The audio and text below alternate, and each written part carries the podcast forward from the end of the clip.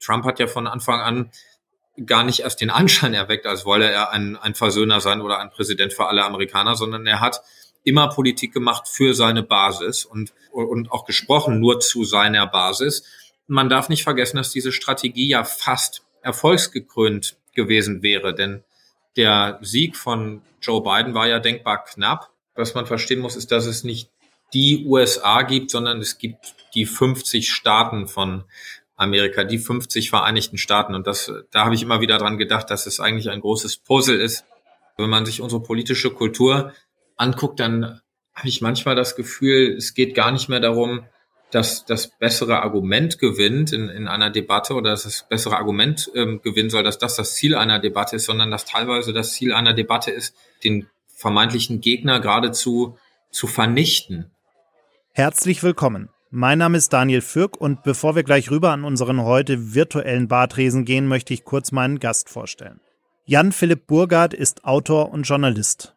Von 2017 bis 2021 war er US-Korrespondent der ARD und hat eine der turbulentesten Episoden der jüngeren US-amerikanischen Geschichte hautnah miterlebt und kommentiert. Anfang des Jahres kam er nun zurück nach Deutschland und wurde Teil von Welt TV, dessen Chefredakteur er inzwischen ist.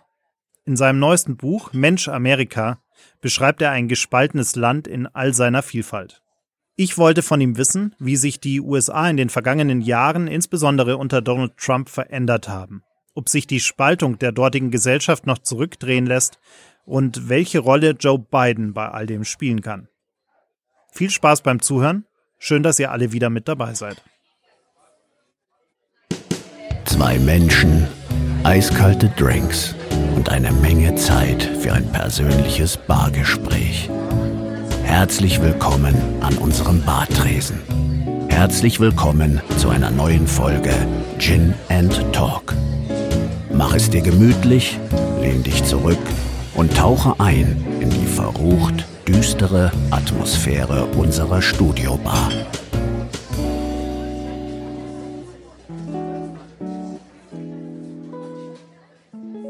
Jan-Philipp Burgard, ich freue mich sehr, dass wir uns heute äh, hier virtuell zumindest treffen können und ein wenig über Mensch Amerika, Ihr Buch sprechen können und, und natürlich damit verbunden auch über die USA sprechen können. Herzlich willkommen. Ja, vielen Dank für die Einladung in Ihre virtuelle Bar, lieber Herr Fürk. genau, beim nächsten Mal dann äh, mit echten Getränken. Ja, ich habe es vorhin im Vorgespräch schon erzählt. Ich äh, kam äh, quasi zu Beginn der Pandemie aus den USA zurück, bin hier Ende März 2020 wieder in, in München gelandet und als ich dort war, habe ich das Land ohnehin schon recht gespalten erlebt. Äh, es war die große Trump-Diskussion, der Wahlkampf war so richtig äh, auf, äh, ging so richtig in die, in die, in die heiße Phase hinein. Ähm, das Land war ja für mein Empfinden äh, fast schon so, so, gespalten, wie es nur sein könnte. Und äh, dann kam Corona und äh, gab dieser Spaltung noch ein paar zusätzliche Dimensionen äh, und äh, unter anderem Impfung oder nicht und Impfgegner und wie auch immer. Äh, also zu der ohnehin schon schwierigen Situation kamen noch weitere äh, Dimensionen quasi hinzu. Wie, wie sehen Sie denn äh, aktuell den, den äh, Zustand des Landes, gerade auch im Hinblick auf die, auf die gesellschaftliche Spaltung? Ja, die USA waren ja schon immer gespalten, aber ich gebe Ihnen völlig recht. Corona hat dieser Spaltung der Gesellschaft eine neue Dimension gegeben und das ist für mich persönlich überraschend, denn eigentlich haben die Amerikaner sich ja nach nationalen Katastrophen wie 9-11 zum Beispiel immer eher vereinigt, äh, zumindest für einen Moment lang und haben zusammengestanden, haben sich geholfen und ähm, Katastrophen hatten eine einigende Kraft und ich glaube, es ist bezeichnend, dass äh, ausgerechnet jetzt diese Pandemie ja neue Facetten der Spaltung gezeigt hat ähm, zwischen Arm und Reich, aber auch zwischen ähm, postfaktischem Denken äh, und, und Ratio, äh, all diesen Dingen. Und äh, oder, oder dass es die Waffenverkäufe während der Corona-Pandemie ähm, in Rekordhöhen geschossen sind, ist ja auch ähm, bezeichnend für den Zustand des Landes, dass ähm, viele Amerikaner offenbar glaubten, dass es äh, zu Plünderungen kommen würde oder eben auch ähm, zu bewaffneten Konflikten. Und ähm, insofern muss ich sagen, dass nach meinen äh, mehr als vier Jahren, die ich dort verbracht habe, tatsächlich die Diagnose äh, im Moment äh, ist, dass die Gesellschaft so zerstritten und so gespalten und sich auch so unversöhnlich gegenübersteht, ähm, wie vielleicht nie zuvor. Jetzt hat vieles davon natürlich auch ein Stück weit gerade die, die Verschlimmerung, sage ich jetzt mal, oder die Zuspitzung im Rahmen der Pandemie, hat natürlich auch ein Stück weit, zumindest aus meiner Sicht, mit, mit Trump zu tun und äh, mit seinem Umgang mit der Pandemie. Glauben Sie denn, dass äh, ein anderer Präsident, also wenn wir mal äh, fiktiv davon ausgehen, dass Obama noch mal äh, vier Jahre hätte machen dürfen, dass er vielleicht dieses Zusammenhalten äh, hinbekommen hätte in der Gesellschaft während der Pandemie? Ist natürlich ein bisschen hypothetisch, äh, deswegen muss man einen Moment darüber nachdenken. Ich glaube, was Obama zumindest nicht getan hätte, ist eben weiteres Öl ins Feuer zu gießen. Und das ist, glaube ich, der Vorwurf, den man äh, Trump machen kann, auch wenn Trump nicht alles falsch gemacht hat, das habe ich auch immer betont. Ähm, aber er hat natürlich, äh, er ist nicht als Versöhner aufgetreten, ähm, wie das Präsidenten normalerweise tun. Und ich glaube, auch wenn Obama immer wusste, dass er mehr oder weniger die Hälfte des Landes gegen sich hat, so hat er doch eben in solchen Momenten, auch nach Amokläufen äh, zum Beispiel, äh, immer die Einheit des Landes beschworen. Und Trump hat ja von Anfang an gar nicht erst den Anschein erweckt, als wolle er ein, ein Versöhner sein oder ein Präsident für alle Amerikaner, sondern er hat immer Politik gemacht für seine Basis und, und auch gesprochen nur zu seiner Basis. Man darf nicht vergessen, dass diese Strategie ja fast erfolgsgekrönt gewesen wäre, denn der Sieg von Joe Biden war ja denkbar knapp. Und ich würde auch die ähm, vielleicht etwas kühne These vertreten, dass wenn es nicht die Corona-Pandemie gegeben hätte, ähm, Trump möglicherweise ähm, deutlich wiedergewählt worden wäre. Denn der Stand der Arbeitslosigkeit zum Beispiel war vor Corona auf dem niedrigsten Stand seit 50 Jahren. Also es gab durchaus Erfolge in der Wirtschaftspolitik. Und die ist am Ende ausschlaggebend meistens für die Erfolgsaussichten eines Präsidenten. Und ähm, das heißt, ja, diese, diese Strategie der Spaltung war durchaus erfolgreich und ist dann aber eben durch die Corona-Pandemie torpediert worden. Jetzt ist ja, wenn man auch gerade die Entwicklungen der letzten äh, Wochen anschaut, äh, diese Faszination für Trump im Land ist ja nach wie vor vorhanden. Also irgendwie scheint dieser, dieser, diese magische Aura, die diesen Menschen irgendwie zu umgeben scheint, die scheint ja ungebrochen. Also es, äh, er hat natürlich jetzt nicht mehr äh, gewonnen, aber wie Sie schon sagen, es war sehr knapp. Äh, und er hat nach wie vor seine Anhänger im Land. Äh, er, also irgendwie bewahrheitet sich seine Aussage, er könne eigentlich machen, was er will und wenn er unten auf der Straße jemanden erschießt, so ungefähr, dann, dann wäre es auch okay. Also irgendwie scheint sich das wirklich äh, zu bewahrheiten. Was ist das denn mit dieser Faszination für Trump? Wieso äh, laufen ihm die Leute nach wie vor nach und warum müssen wir uns eigentlich äh, nach wie vor sorgen, dass er vielleicht doch wieder zurückkommen könnte? Ich glaube, das hat eine ganze Reihe von Gründen, ähm, diese Beliebtheit und diese Faszination. Ähm, erstens, er spricht die Sprache der einfachen Leute. Was wir in Deutschland äh, manchmal belächelt haben, ne, dieser, dieser einfache Satzbau und so weiter, ist aber in Wirklichkeit eben sehr verständlich, sehr einsprech äh, oder einprägsam. Viele seiner Sätze wie Make America Great Again und so weiter oder auch diese Zuspitzung, dass ja Joe Biden zum Beispiel immer Sleepy Joe, also den schläfrigen Joe, genannt hat, das, das bleibt ja hängen irgendwie im Gehirn. Das ist schon mal, egal wie man es jetzt beurteilt, aber ähm, es ist als Kommunikationsstrategie gar nicht so doof. Dann hat er es geschafft, dass viele Amerikaner der unteren Mittelschicht ihn tatsächlich als ihren Anwalt wahrnehmen, was ja schon irgendwie ironisch ist, dass es ausgerechnet ein New Yorker Milliardär, der sprichwörtlich mit dem goldenen Löffel im Mund geboren wurde, geschafft hat, äh, als Anwalt der, der Arbeiter wahrgenommen zu werden, was ja eigentlich immer die Aufgabe der Demokraten war. Das sagt auch eine Menge über den Zustand und auch die Abgehobenheit der Demokratischen Partei aus, dass er das geschafft hat. Und das habe ich auch bei meinen Reisen durchs Land immer wieder festgestellt. In West Virginia etwa, einem Staat, der sehr stark von der Kohle, also Kohleförderung abhängig war, ähm, wie es die Demokraten da geschafft haben, die, die Menschen dort gegen sich aufzubringen, ähm, mit ihrer Klimapolitik, aber auch mit ihrer Identitätspolitik. Also viele Arbeiter, mit denen ich dort gesprochen habe, sagten mir, sie seien es einfach leid, dass sie das Gefühl hätten, dass die Demokraten in Washington sich mehr um Transgender-Toiletten kümmern würden, als ähm, darum, da die Arbeitsplätze zu erhalten oder, oder einen Strukturwandel herbeizuführen. Also das hat Trump natürlich auf eine ähm, sehr geschickte Weise ausgenutzt. Und dann, glaube ich, darf man nicht vergessen, dass die Amerikaner natürlich auch eine große Faszination für erfolgreiche Menschen haben. Und Trump war erfolgreich. Er ist larger than life als ähm, Entertainer, als äh, Unternehmer. Er ist eine schillernde äh, Figur. Er ist eine Marke. Und ähm, all diese Faktoren ähm, zusammen führen eben dazu. Er ist übrigens auch humorvoll.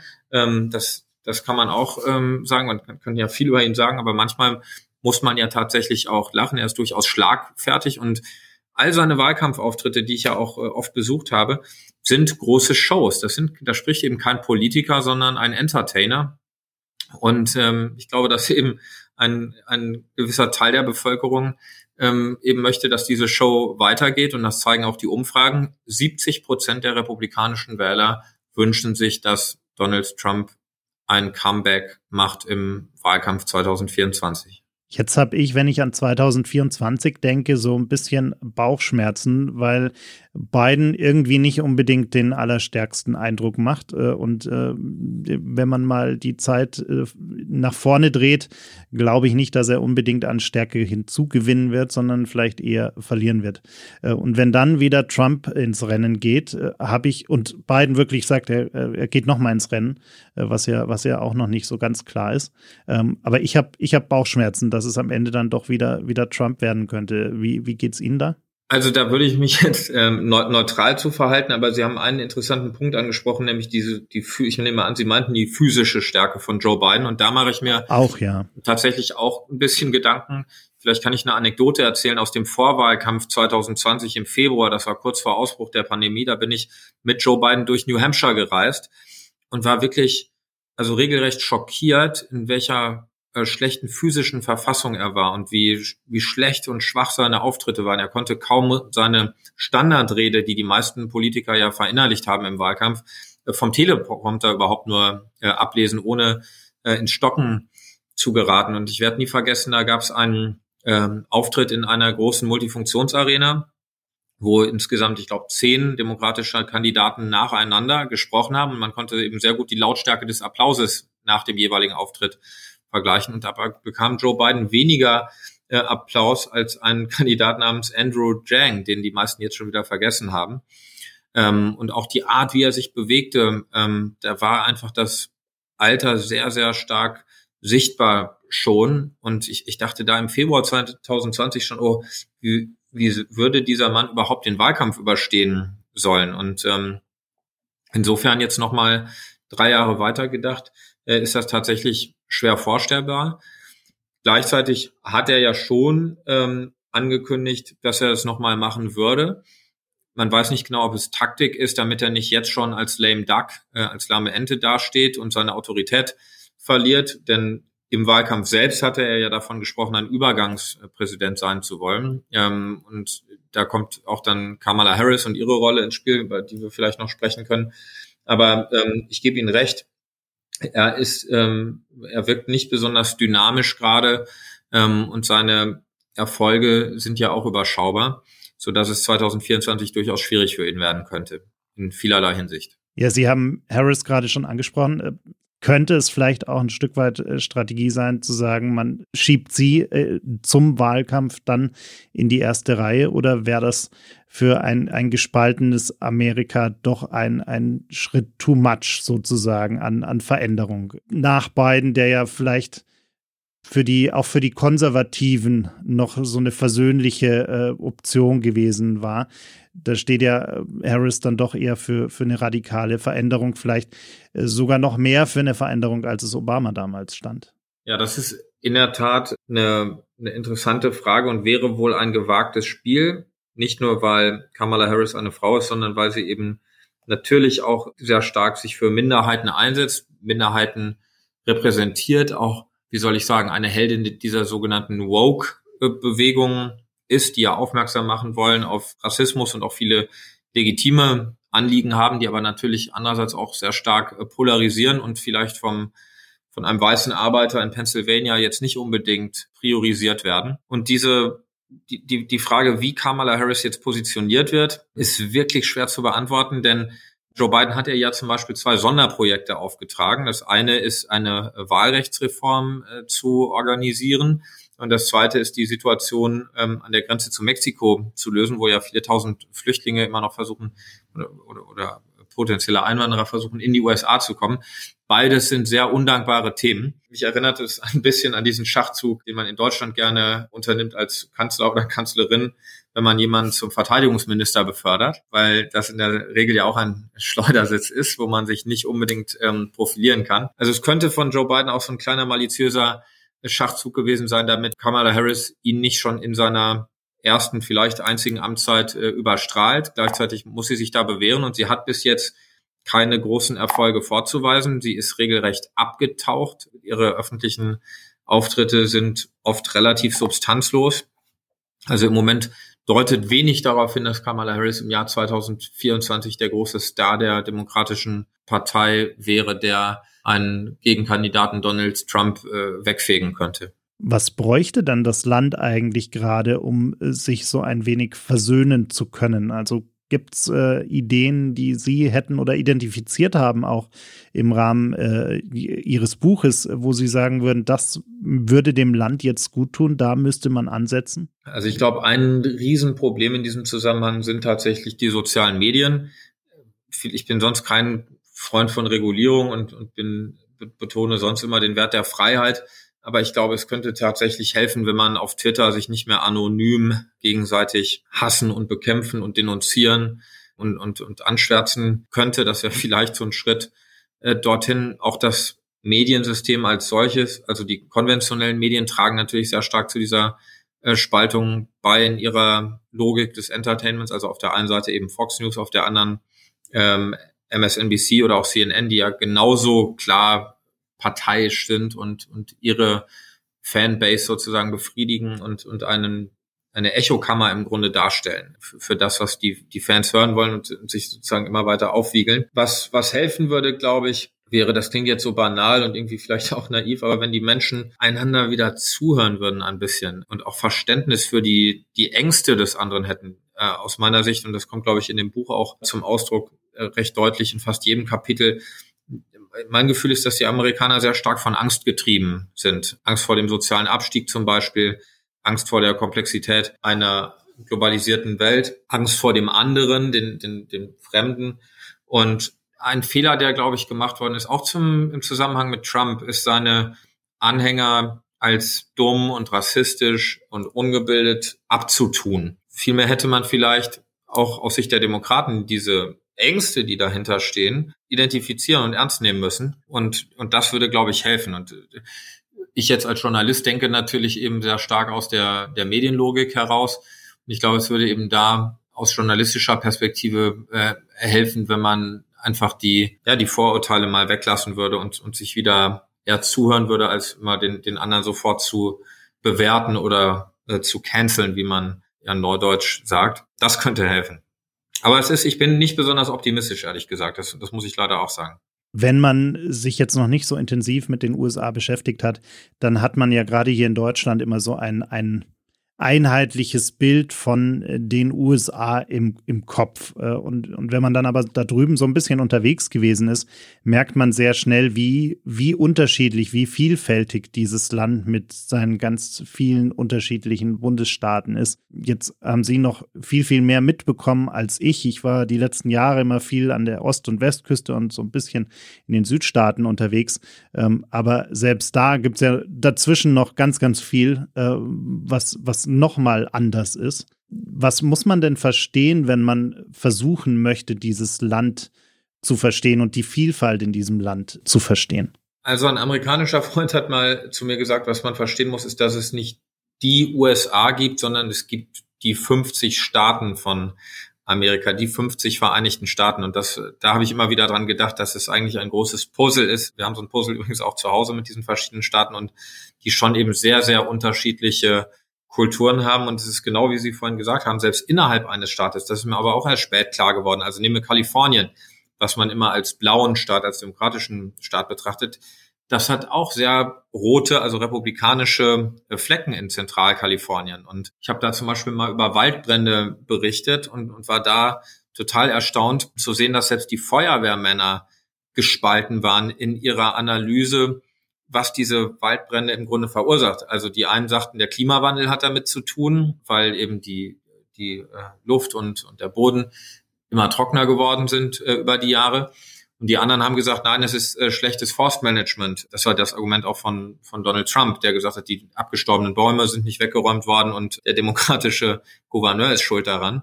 Also selbst da ist ähm, sozusagen die, die Struktur der Gesellschaft deutlich komplexer, als man so als außenstehender Tourist denken könnte. Und dann eben ein ganz zentraler Punkt, den Sie gerade schon genannt haben. Man muss eben verstehen, dass die USA nicht New York und Washington und Boston oder San Francisco äh, und LA nur sind, sondern dass der ganz überwiegende Teil dieser Bevölkerung in den sogenannten Flyover States lebt, also die Staaten, die, die man als Tourist eigentlich nur drüber äh, fliegt. Und da kann ich auch jedem deutschen Touristen nur empfehlen, sich die mal anzuschauen. Da wird man eben einerseits sehr viel Herzlichkeit auch erleben und Gastfreundschaft und auch so eine erfrischende Uneitelkeit, die, die, die eben ganz anders ist als jetzt bei einem New Yorker, äh, zum Beispiel, war auch eine gewisse Einfachheit. Also wenn ich irgendwie an Texas denke, was vielleicht mit Bayern ein bisschen vergleichbar ist, oder wenn man mal nach Oklahoma geht oder nach Missouri, da ja, herrscht eben ein ganz anderer Geist und die Menschen haben da auch ganz andere Sorgen und Gedanken als in den großen Metropolen. Also wenn wir über Spaltung reden, ist mir auch immer bewusst geworden, neben dieser Spaltung zwischen Arm und Reich und, und Schwarz und Weiß ist eben ein großer Teil auch eine Spaltung zwischen Stadt und Landbevölkerung.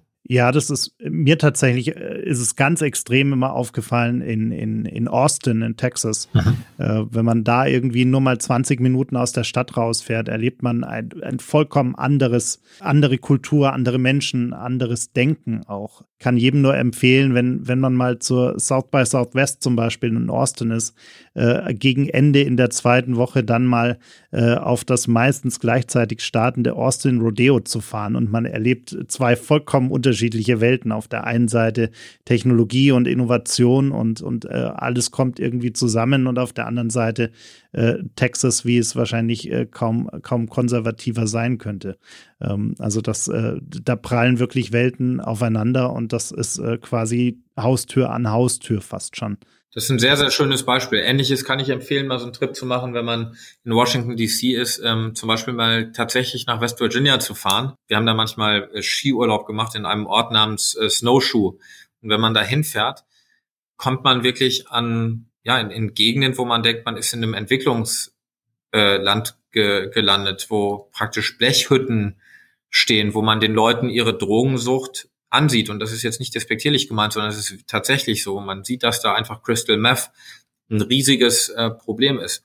Also eine, eine, eine Armut, die man in einem Land wie, wie den USA überhaupt nicht erwarten würde. Und das sind eben wirklich äh, zwei Autostunden oder so von, von Washington DC entfernt. Und ich glaube, das ist eben für, für Deutsche manchmal vielleicht heilsam, weil man, wir, wir Deutschen sind ja auch sehr anmaßend, was unser Urteil über Amerika betrifft. Das ist ja ein bisschen wie beim Fußball, wie wir 80 Millionen äh, Nationaltrainer haben, die, die denken, sie wissen, wie es geht. So ist ja irgendwie auch jeder Deutsche ein bisschen Amerika-Experte.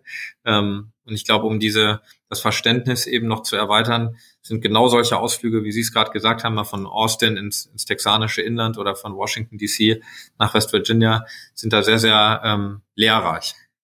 Ein großes Thema, das ja auch Trump geprägt hat, ist das Thema der, der Fake News. Und äh, Sie als äh, Journalist, sowohl in Ihrer ehemaligen Rolle als ARD-Korrespondent als auch in Ihrer jetzigen Rolle als Chefredakteur von Welt TV, haben natürlich auch mit diesem Thema zu kämpfen und äh, auch mit den Vorwürfen aus der Bevölkerung, aus der äh, breiten äh, Gesellschaft, wo es immer üblicher zu werden scheint, dass man auch mal von Fake News spricht. Also ich habe so das Gefühl, während es früher immer die die, ja, heute würde man sagen, die Querdenker sind, äh, die, die den Medien nicht vertraut haben, äh, rückt es irgendwie immer näher an einen heran, äh, immer näher im Umfeld, dass mal jemand so einen Nebensatz fallen lässt, na ja, man kann ja irgendwie auch nicht alles glauben, was in den Medien gesagt wird und man müsse ja auch mal sonst noch selber recherchieren und so.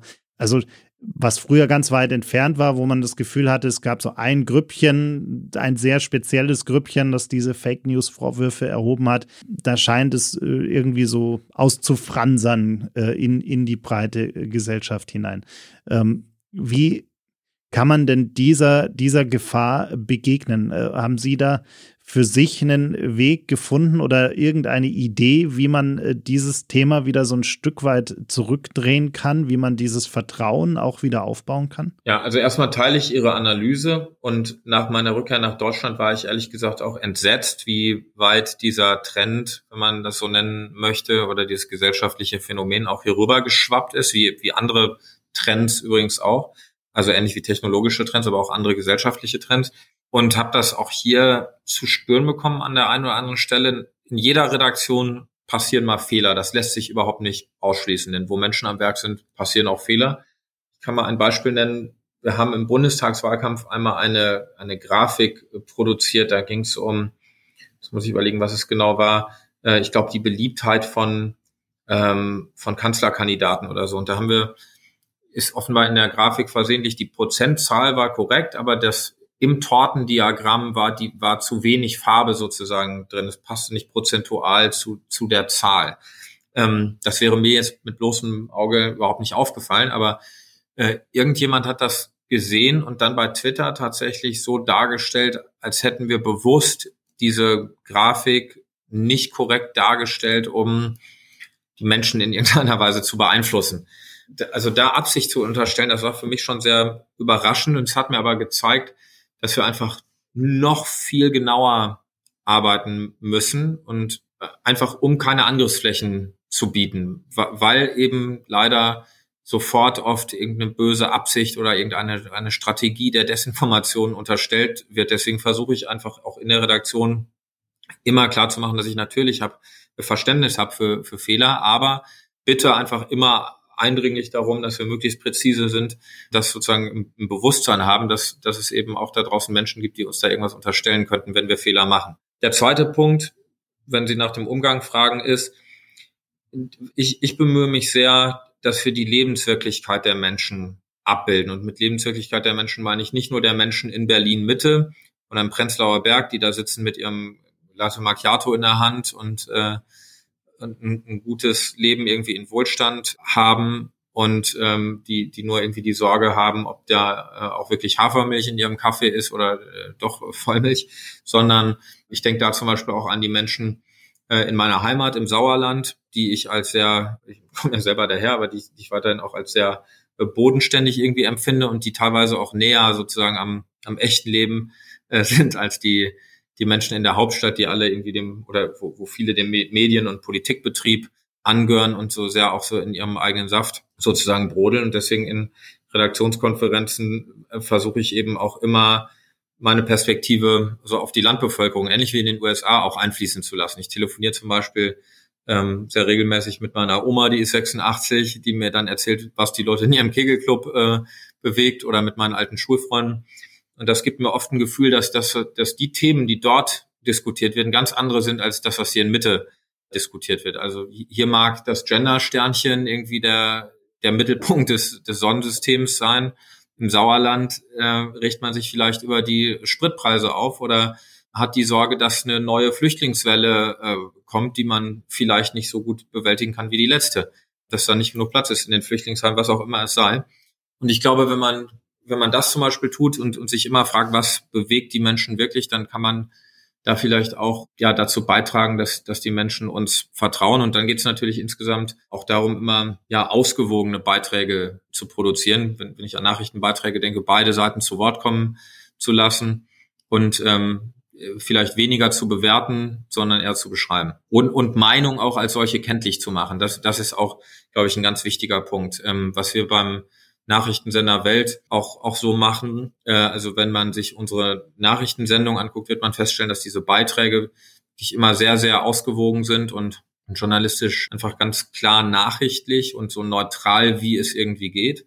Aber natürlich laden wir dann auch Gäste ins Studio ein, die die Meinungen haben, die analysieren und da blenden wir aber auch dann in aller Regel unten links in der Ecke das Wort Meinung ein, um klarzumachen, das ist jetzt hier die Bewertung äh, des Ganzen.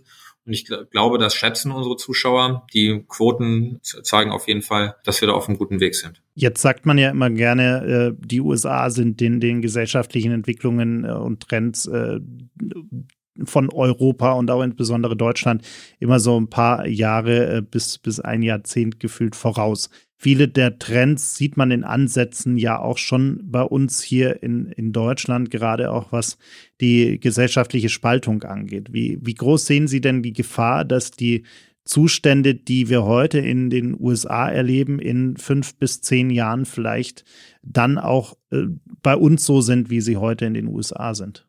Ehrlich gesagt sehe ich die Gefahr als sehr groß an und vieles erlebe ich auch jetzt schon so. Also wenn man sich unsere politische Kultur anguckt, dann habe ich manchmal das Gefühl, es geht gar nicht mehr darum, dass das bessere Argument gewinnt in, in einer Debatte oder dass das bessere Argument ähm, gewinnen soll, dass das das Ziel einer Debatte ist, sondern dass teilweise das Ziel einer Debatte ist, den vermeintlichen Gegner geradezu zu vernichten. Und wenn, wenn es um Unterstellungen geht, wie irgendwas gemeint ist, man merkt ja selber, wie vorsichtig man schon spricht, wie man jedes Wort abwägt, um keinen Shitstorm zu ähm, produzieren.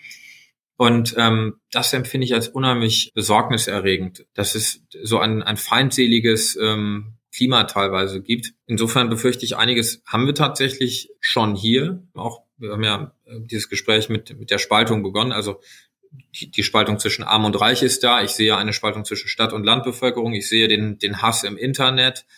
All diese Dinge. Unser Bundestagswahlkampf war zum Glück nicht so amerikanisiert. Es, gab zwar auch ein bisschen Negative Campaigning, also die ähm, kleinere äh, politische Schlammschlachten oder auch Recherchen über den, den jeweiligen Gegner, was war nicht, nicht, nicht bei weitem natürlich noch nicht so feindselig ähm, wie in den USA. Das habe ich als wohltuend empfunden. Aber ich glaube, wir müssen sehr aufpassen, dass wir nicht da auch in diese Richtung äh, abgleiten.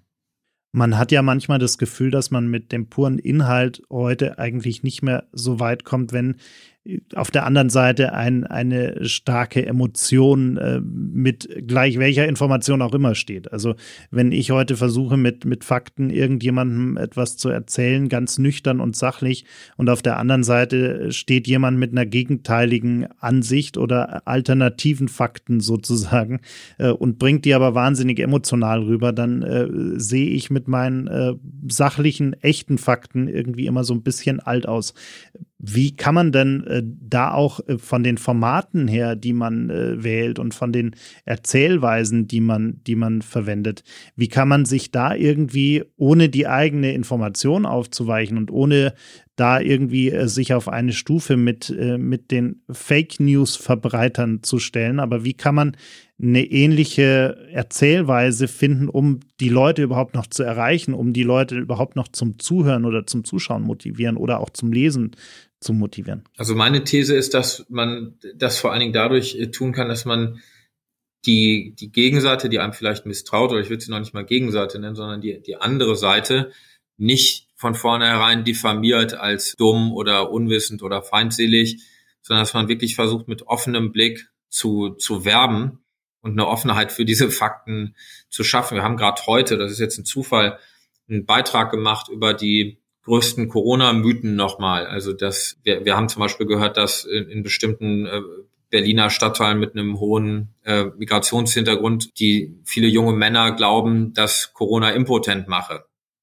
So und dann, äh, indem wir das thematisieren, dann, dann zeigen wir jetzt eben nicht irgendwelche äh, Dummköpfe, die das sagen und, und glauben, sondern stellen das eben ganz nüchtern fest, dass dieses dieser Mythos irgendwie in der Welt ist und lassen dann Mediziner zu Wort kommen, die die wissenschaftlichen Fakten einfach äh, möglichst nüchtern referieren, ohne zu sagen, dass die anderen alle doof sind. Ähm, oder das, das gleiche haben wir gemacht mit diesem Mythos, den ja unter Umständen wohl bei vielen jungen Frauen kursiert, dass man unfruchtbar wird, wenn man sich impfen lässt. Auch das versucht man einfach möglichst nüchtern irgendwie darzustellen, ähm, dass das in dieser Form nicht stimmt. Und ähm, ja, ich glaube, man, man darf sich einfach nicht allzu sehr einlassen auf diese Ebene des Kulturkampfes sondern ich, ich plädiere für eine gewisse Unaufgeregtheit in der Berichterstattung.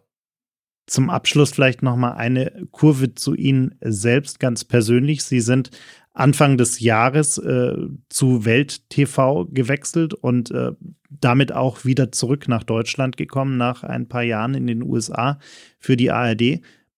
Was war denn für Sie, und Sie sind mitten in der Pandemie zurückgekommen, also sogar mitten im äh, wahrscheinlich äh, unangenehmsten Lockdown, den wir bisher erlebt haben. Was war denn für Sie die, die größte Umgewöhnung, wieder hier zurück zu sein? Und äh, welche Unterschiede haben Sie auch im äh, Umgang der Menschen mit der Pandemie? Also gar nicht mal die politische Ebene, sondern wirklich im, im persönlichen Umgang der Menschen mit der Pandemie erlebt? Ja, ich habe Deutschland dann doch im Vergleich als wohltuend, verhältnismäßig wohltuend, äh, unaufgeregt erlebt. Also in den USA war es zum Schluss so, dass selbst beim Sport, ich habe da äh, Inline-Hockey gespielt vor dem Weißen Haus, das, das war da erlaubt, weil die Straße gesperrt ist. Und dass wirklich Mitspieler von mir, die, die seit Jahren zusammenspielen, da sich fast geprügelt hätten, das beschreibe ich auch in, in einem Kapitel meines äh, Buches, über die Frage, ob man jetzt eine Maske tragen muss beim Sport äh, oder nicht. Also da sind wirklich Freundschaften zerbrochen bei der Frage nach dem Umgang mit dieser Pandemie. Oder im Flugzeug habe ich erlebt, dass äh, Passagiere fast ausgerastet sind, weil sie sich geweigert haben, eine, eine Maske zu ähm, tragen und sind, haben dann aufs Übelste da die, die Flugbegleiter äh, beleidigt. Das habe ich ähm, ich selbst hier in Deutschland äh, in dieser Form nicht erlebt. Also ich habe schon das Gefühl, es ist ein, ein Tick unaufgeregter hier. Ähm, und das, das klingt jetzt fast ähm, banal, aber was ich auch als wohltuend empfinde, ist das Wissen, dass in Deutschland nicht jeder eine Waffe trägt. In den USA kommt ja äh, auf jeden Einwohner rein rechnerisch ähm, 1,3 Waffen äh, tatsächlich. Und ich habe da ja teilweise bürgerkriegsartige Zustände erlebt, äh, nach dem Tod von George Floyd, etwa als ich aus Minneapolis berichtet habe und links und rechts die, die Häuser neben mir äh, in Flammen aufgingen. Da sind wir zum Glück in Deutschland noch ein bisschen von entfernt und auch der Bundestagswahlkampf war dann eine, eine sehr große positive Umgewöhnung. Ich habe es ja eben schon angedeutet, das, das war doch irgendwie alles ein bisschen sachlicher äh, als diese große ähm, Schlammschlacht in den USA. Und deswegen glaube ich, müssen wir alle zusammen gucken, dass wir das, was wir hier an, an positiver politischer Kultur und auch noch an, an nettem Umgang miteinander haben, dass wir das bewahren im Hamburger Abendblatt, das war ja das erste, die allererste Zeitung von äh, Axel Cäsar Springer, also dem, dem Gründer des Unternehmens, für das ich jetzt arbeite. Da stand, und ich glaube, es steht auch immer noch oben drüber, immer dieser Slogan drüber, seid nett zueinander. Und ich finde, das könnten wir alle ein bisschen äh, öfter beherzigen, auch im Alltag, damit das hier so bleibt. Das ist doch ein wunderbarer Appell zum Ende. Und wer noch mehr Geschichten aus den USA lesen möchte, der sollte sich auf jeden Fall mal ihr Buch äh, zu Gemüte führen. Wir packen das natürlich auch nochmal hier in die Show Notes. Ähm, und äh, ja, ich danke Ihnen sehr für die Zeit und für die vielen Einblicke. Ja, ich danke Ihnen und wünsche Ihnen äh, viel Spaß auf Ihrer nächsten Reise in die USA. Sie sind ja auch einmal im Jahr einen Monat dort. Also bin gespannt dann auf Ihre nächsten Eindrücke. Dieses Mal leider nur ein paar Tage, aber im März dann hoffentlich wieder, wieder länger. Genau. Dankeschön. Ja, viel Spaß dabei. Das war's leider schon. Die letzte Runde ist ausgetrunken, das Gespräch zu Ende. Vielen Dank fürs Zuhören. Bitte nimm Rücksicht auf die Nachbarn und sei leise, wenn du die Bar verlässt. Aber vergiss auf keinen Fall den Abonnieren-Button zu klicken.